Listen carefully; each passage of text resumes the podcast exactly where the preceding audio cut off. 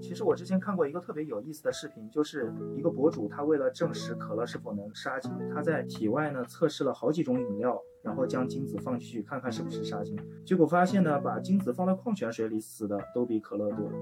呃，ED 的患者都是要劝他们戒酒的，因为酒精喝多了的话会影响丁丁局部的血液循环，然后会导致他勃起更加的困难。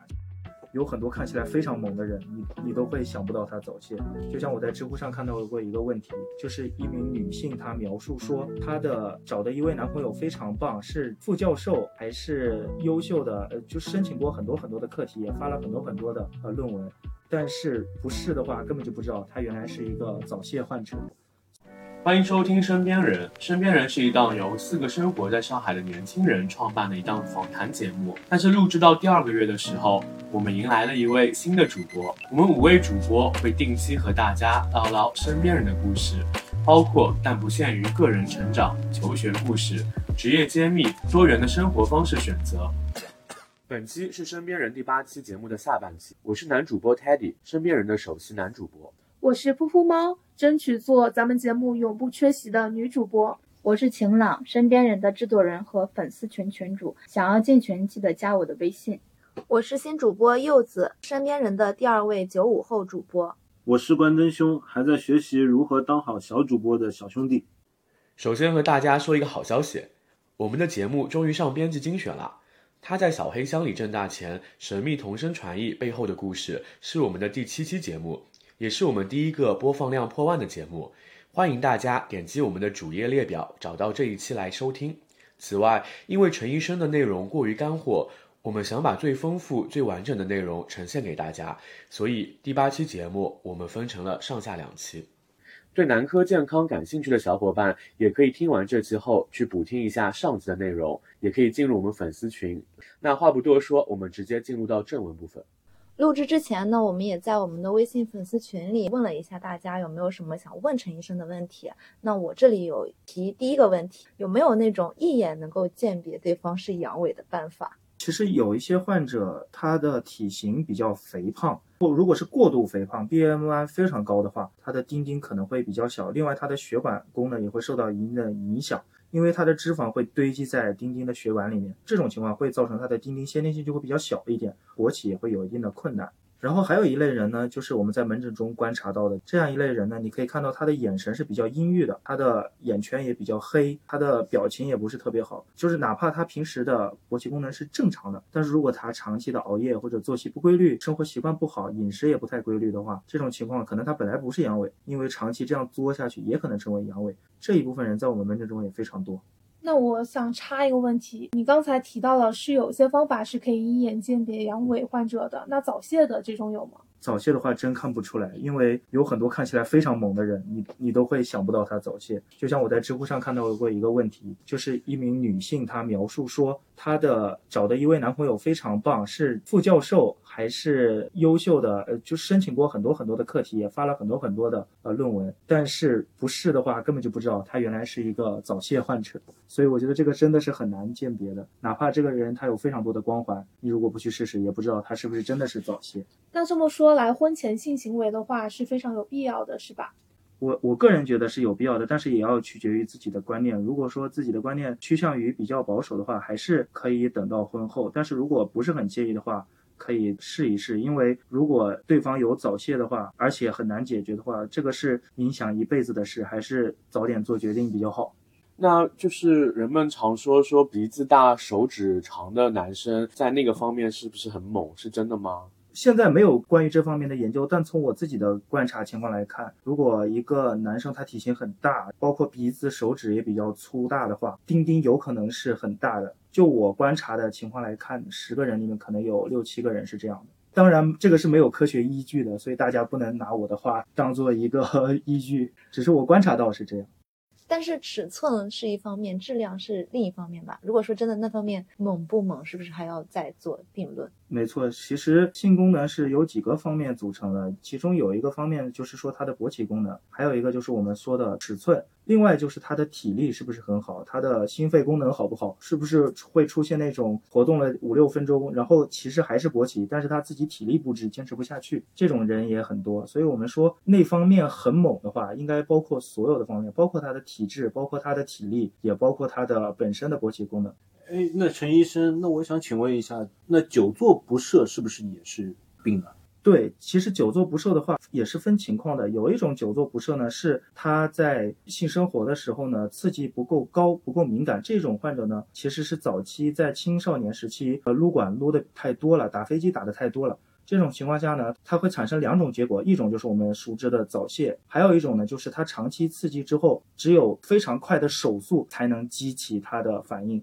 相反，如果是正常的性生活的话，它可能达不到它的手速，这种刺激不够的话，所以就不会射。这种久坐不射其实也是一种我们叫做射精困难，其实它也算一种性功能障碍。另外呢，还有一种呢，久坐不射是它一直硬着，其实这种也有问题。这种呢，我们叫做阴茎异常勃起。如果有超过四个小时持续的勃起，这样就需要考虑是不是阴茎异常勃起了。这种情况下是需要就医的，因为如果再这样勃起下去的话，阴茎就会缺血坏死，甚至不得不把它切掉。所以如果超过四个小时还在硬的话呢，我们可能需要去看一下门诊了。哎，那我看到有些男性还是挺关心他自己的这些精子的。那好比说测试精子活跃度的试纸啊、肾宝片啊、人参鹿鞭膏这些服用的话，那有用吗？现在市面上有很多性测试精子活跃度的一些试纸，这些呢可以做一个初步的判断。但是精子的活性它是一个很复杂的指标，它包括有精子的一个活跃度，还要包括它的运动能力。哪怕说我们的精子是活着的。但是如果说她的运动能力比较差，也很难怀孕，因为大多数人去查精子活力呢，主要还是为了备孕做一个准备。所以如果说想要准确的知道自己的精子质量到底怎么样，最好呢还是去我们所说的泌尿外科、男科或者有些医院叫做性医学科，去这些科室呢取一个精。在取精之前呢，最好呢三到五天之前排一次精，然后这三到五天呢不要发生任何的性生活，也不要射精。我们让精子去生成，然后达到精子达到饱满程度之后呢，我们去性医学科或者是男科做一个精子质量的测试，这样得出来的结果才是最准确的。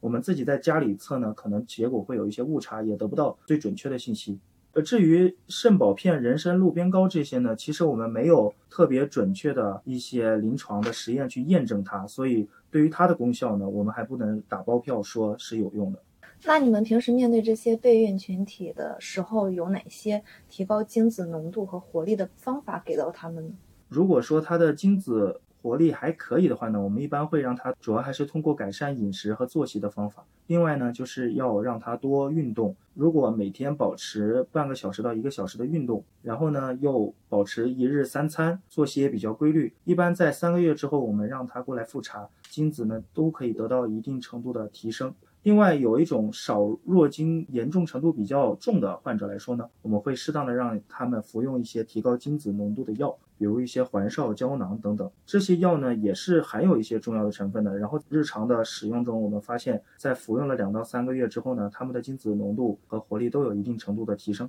那么，是不是对于常规的一些群体来讲，只要是保持比较良好的一些生活作息习惯和加强一些体质方面的一些运动，备孕没有什么太大的问题？但是对于一些特殊的群体，才需要用药治疗。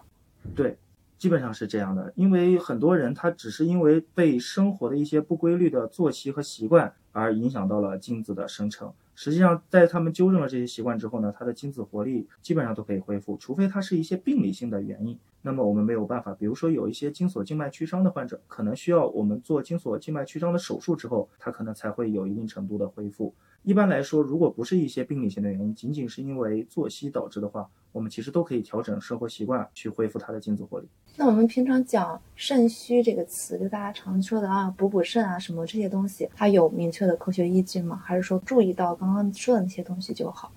其实肾虚它是一个中医上的说法，因为肾虚，中医认为呢，人发生阳痿和早泄是一个肾的亏损，但是我们西医来讲呢，它发生阳痿呢，可能是比较复杂的一个神经、心理和血管的活动。就是如果他的心理比较紧张的话，可能会影响他的勃起功能；如果他的神经有问题，也会影响他的勃起功能。如果说它阴茎本身的血管不通畅或者是堵塞的话，也会影响勃起功能。所以从我们西医的角度来讲呢，勃起功能其实主要是和这些因素相关的。想到一个问题，就有人说喝可乐会杀精，这个是真的吗？还是是谣言？其实我之前看过一个特别有意思的视频，就是一个博主他为了证实可乐是否能杀精，他在体外呢测试了好几种饮料，然后将精子放进去看看是不是杀精，结果发现呢，把精子放到矿泉水里死的都比可乐多。所以呢，后来呢，我们就对这件事情呢就提出了一个辟谣，就是我们在体内的话呢，喝什么饮料其实对精子的活力影响没有什么必然的联系，因为精子主要是在体内生成的，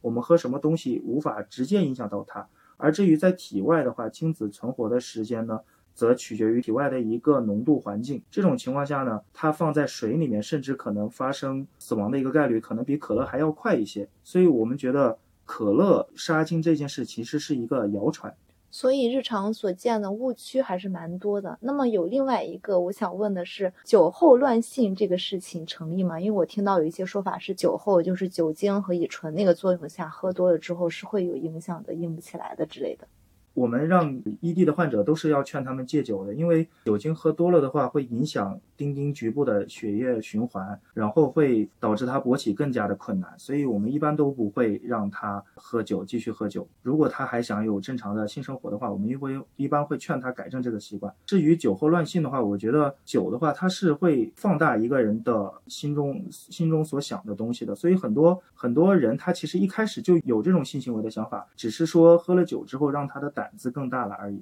所以我觉得酒后乱性，酒可能更多的是一种媒介，去放大他心里所想的事情。所以是说，这个也是抛开剂量谈毒性的话是耍流氓，可能微醺一点点是助性的，但是喝到一定程度之后是对他的身体有影响的啊，包括硬不起来啊什么之类的这种情况是有发生的，是吧？对。那现在有怎么样就是能够提升训练男生的一个爱爱能力呢？就让他的性伴侣有一个更好的一个体验。如果是男生本身的体力还可以的话，但是他单纯有一个异地的话呢，其实是可以呃让伴侣多鼓励的。如果说在这种情况下还是不能硬的话，可以让他们就是在服用一些药物的基础上，慢慢的去训练。但是如果说男生的体力比较差的话呢，可以着重的去训练一下腰腹部的力量，因为爱爱的过程中，我觉得主要是靠腰腹部发力的，尤其是一些，尤其是腹肌啊、腰大肌啊、臀大肌这些，所以男生可以着重去训练一下这方面的肌肉。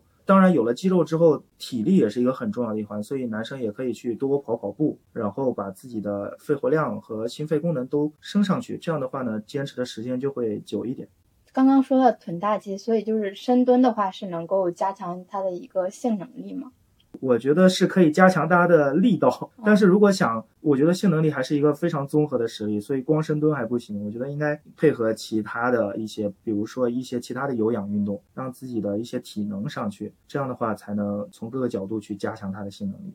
哇，我刚问了好多问题哈，真的是粉丝们都特别感兴趣的。我还想再谈几个问题。嗯，为什么小时候梦遗，长大了却没有了？我觉得分两个原因。其实长大了的话，也也是有不少患者跟我们说他有遗精的情况。之所以小时候有呢，我觉得还是因为我们小时候身体的各方面的反射都没有发展完善，都还没有发育好。然后呢，我们身体的各个括约肌去控制呃精液溢出的这个力道也不太够。再就是我们小时候因为还没有性生活，所以它的精子不断的生成，不断的生成，满了它就会溢出来。而大了之后，我们开始也有性生活了，我们的反射也发育完善了，我们的括约肌的功能也变得更好了。在这种情况下呢，就梦遗的次数就变得少了，但是也是有一些的。哎，最近因为大家都非常内卷嘛，互联网就延伸出了一个新词叫“伪学”。就有一句话说“阳痿是男人的福报”，想问一下陈医生，你是怎么看待这句话的？就是我觉得，其实阳痿它可能并不一定会让男人投身到工作中去，甚至可能会影响到他的心情，甚至会他有可能长期不治疗的话，还会发展出一系列的心理问题，或者会甚至会变成一个心理变态。而且有很多阳痿的患者，他可能会用他自己不能去满足他的性伴侣，他可能就会用一些工具去满足他。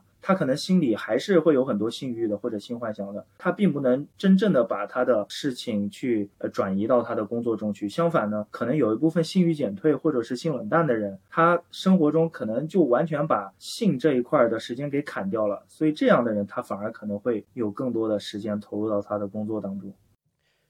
非常感谢陈医生帮我们的粉丝们解答了那么多的疑惑，给我们带来了干货满满的科普与超级详细的内容分享。今天学了那么多男科方面的疾病知识，我发现有一些疾病种类，比如前列腺炎啊、丁丁发炎啊，还算蛮普遍的，而且容易一不小心就患上。所以男同胞们一定要好好爱惜自己的身体。女孩子也可以分享这期节目给自己的男朋友和家人看看。最后，感兴趣的朋友可以点击订阅我们的节目，也可以在评论区里找到我们，加入微信粉丝群和主播嘉宾们互动。我们下期再见。